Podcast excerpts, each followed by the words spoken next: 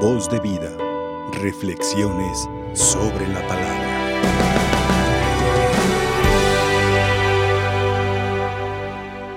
Tomen asiento, queridos hermanos.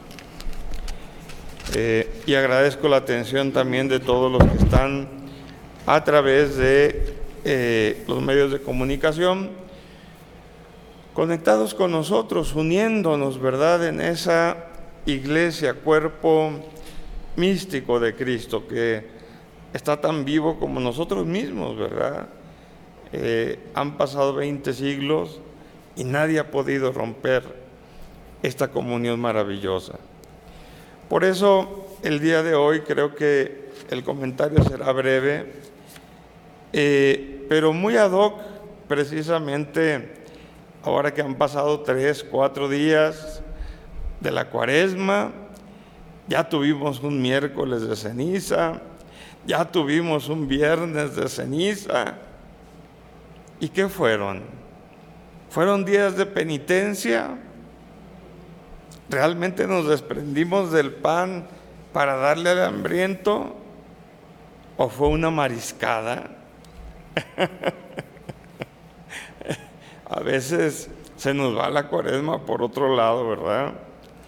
Eh, en el aspecto del ayuno, pues es algo sencillo, algo sencillo. El pescado se comía en aquel entonces y si no se, se hacía el mismo día, se echaba a perder. Por eso se permitió que se comiera el pescado. Pero definitivamente sí la invitación es a subirle un poquito, ¿verdad? A el desprendimiento de cosas que nos gustan, precisamente para ayudar a purificar nuestros pecados. La meta de esta época que comenzamos, que es la cuaresma, es que nos preparemos durante 40 días, primero a leer la palabra. El primer propósito debería de ser, vamos los 40 días a misa, que es lo principal. Segundo, además de escuchar la palabra, ponerla en práctica. Jesús aquí nos pone un ejemplo bellísimo, ¿no? De lo que es la conversión verdadera al cristianismo. No solamente un seguirlo ahí de eventos, ¿verdad? Y de viajes y de todo. No. El cristianismo es eh, ese espíritu de Dios, ¿verdad? Que nos va a dar vida y que nos invita de verdad a acercarnos a Dios tanto como alcanzar una comunión con Él. Eh, a eso se refiere la conversión, la metanoia eh, que hemos leído, ¿verdad? Eh, dice, yo no he venido a llamar a los justos, sino a los pecadores, para que se conviertan. Ahí usa una palabra griega que es la metanoia, meta, más allá, gnosis, eh, pensamiento ya compuesto, es un cambio de mentalidad, no de 360 grados para volver a lo mismo, no, un cambio de mentalidad de 180 que te anime a ir por un camino nuevo. Y eso incluye en estos 40 eh, días, ya les dije la palabra de Dios, la Santa Misa, incluye también que empecemos y que recobremos ese sentido de ayudar a los demás. El gran evangelio de Cristo es ámense los unos a los otros, háganse el bien como yo los he amado.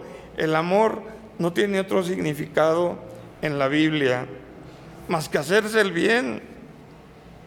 Entonces, si dejamos de hacer el bien, pues no estamos en comunión. Tenemos que ser personas con cristianismo vivo. Y ahí sí, ¿verdad? Cambiar de mentalidad.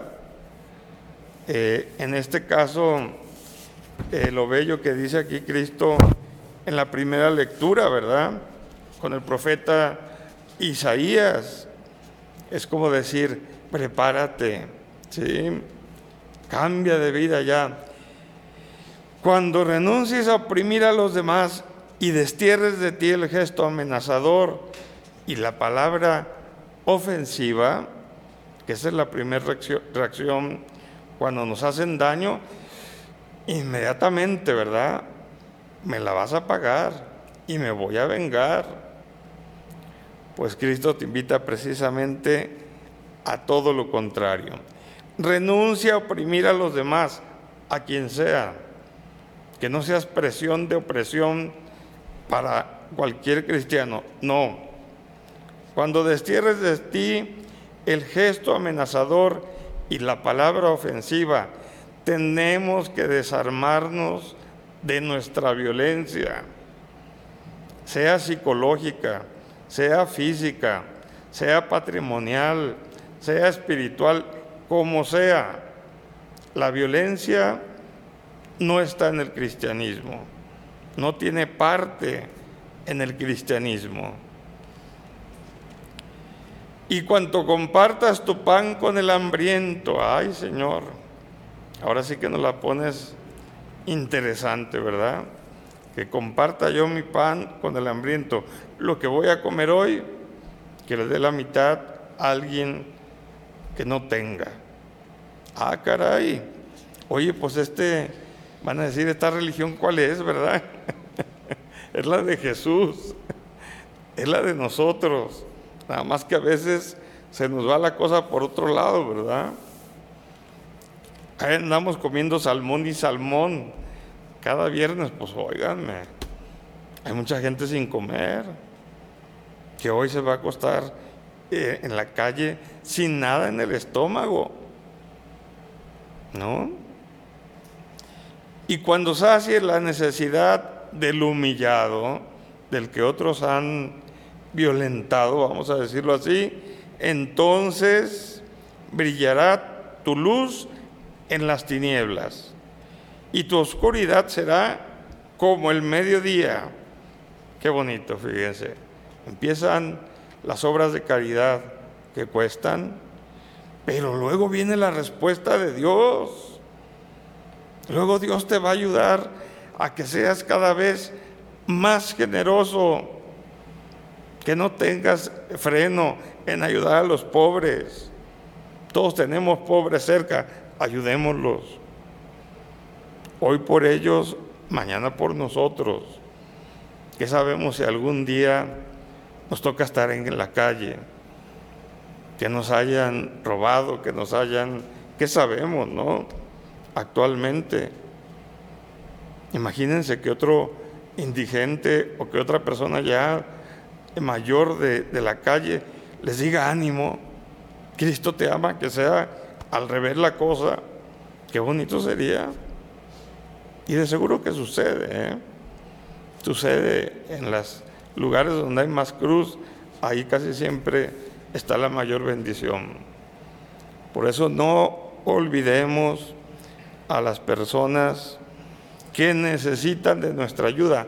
No digo de lo económico, también, pero también lo espiritual, también lo humano, el entender al que tengo al lado y ayudarlo de verdad, sin buscar nada a cambio. Ya luego de aquí me voy solamente a dos líneas de el libro del profeta Isaías. Fíjense qué bonito. Es como una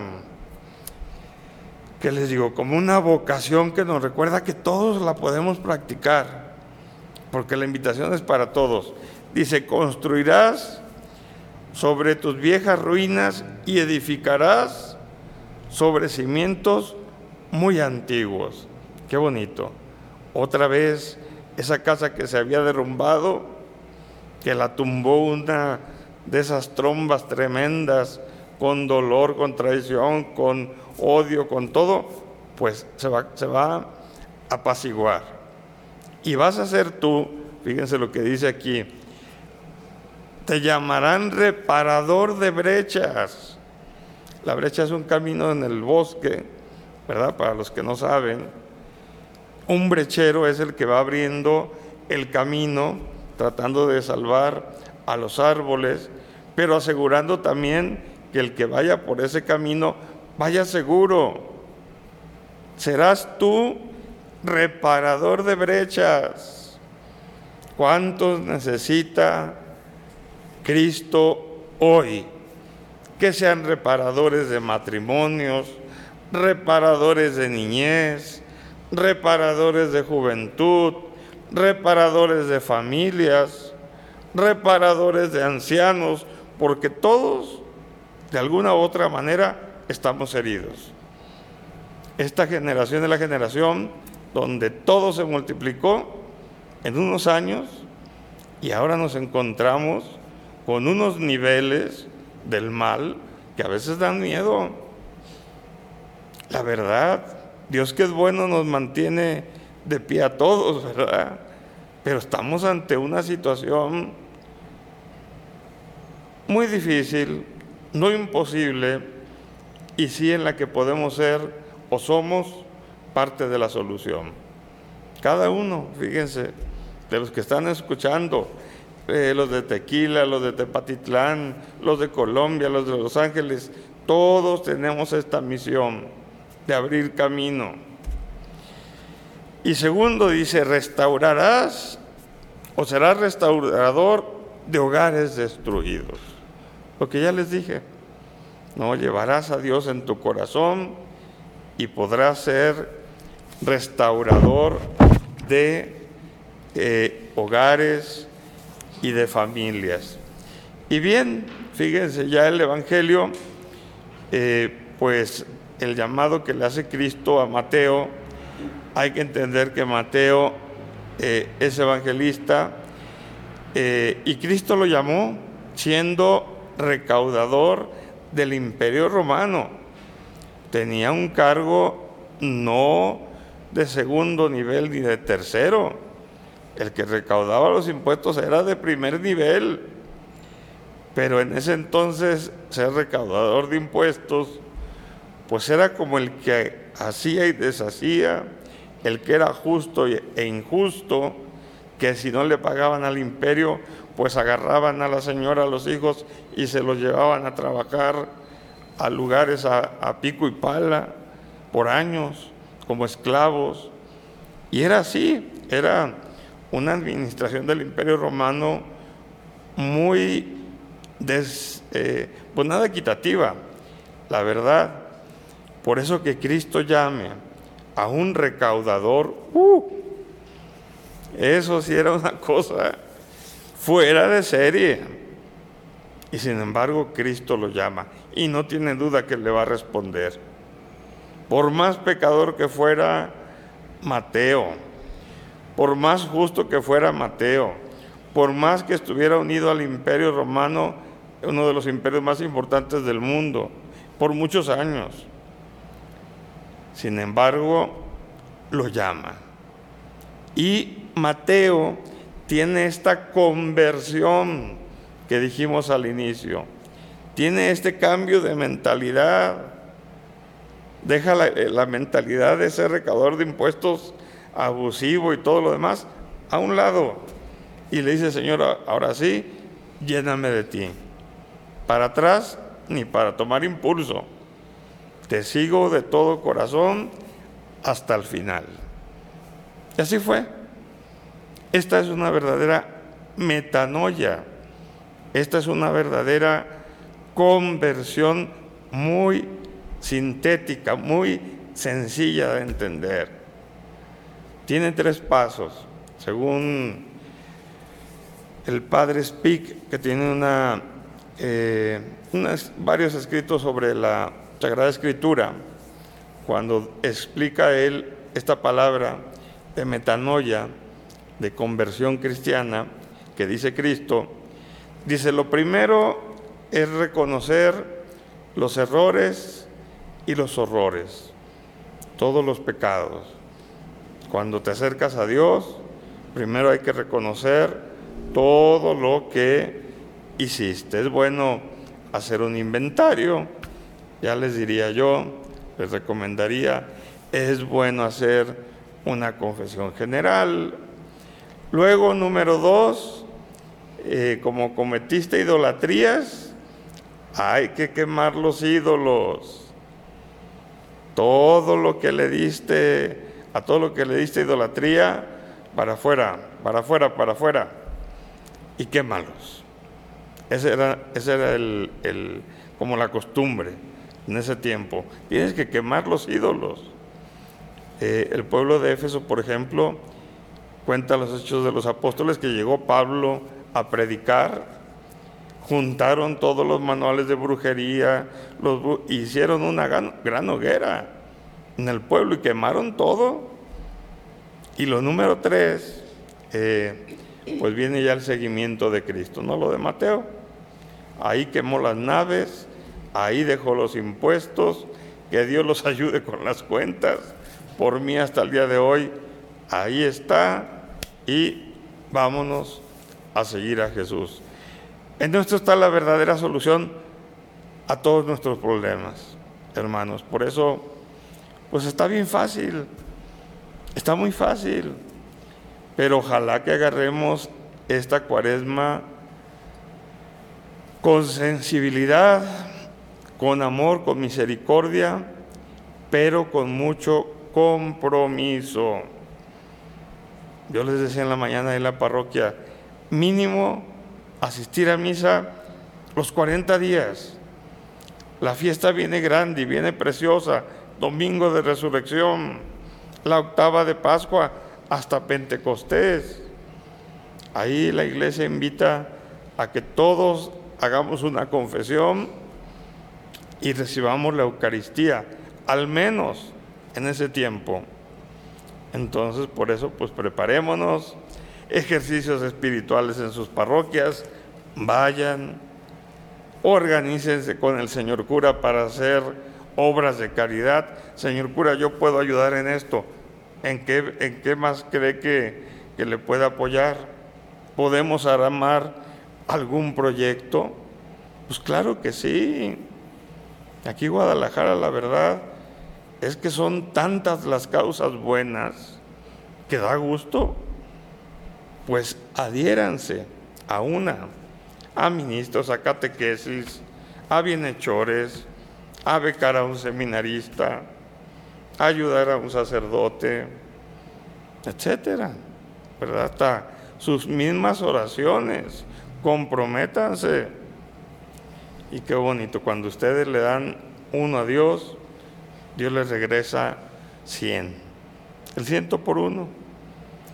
Por eso pues eh, que Dios nos bendiga.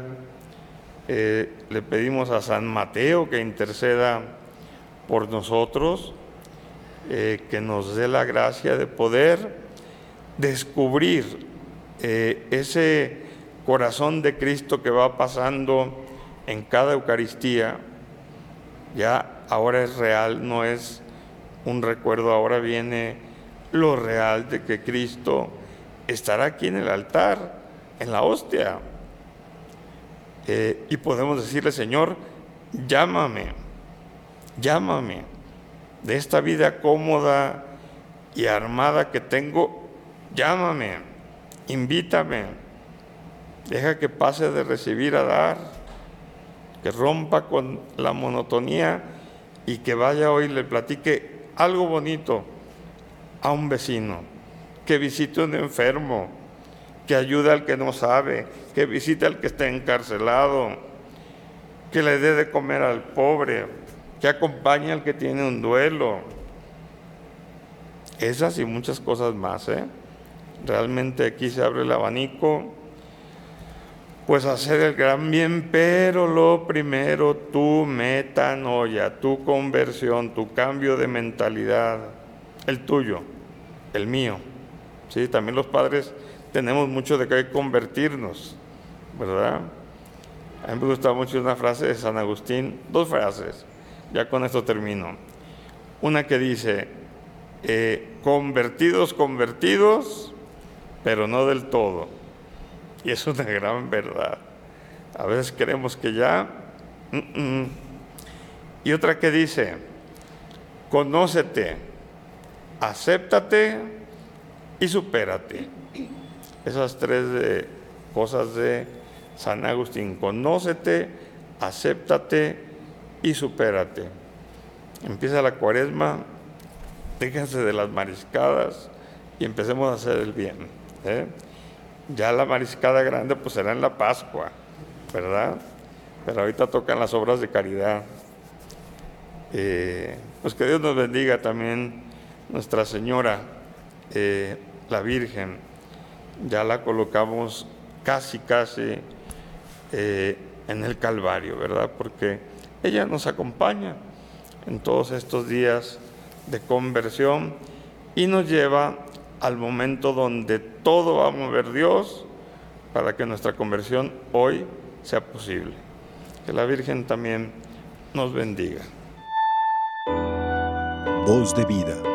Reflexiones sobre la palabra.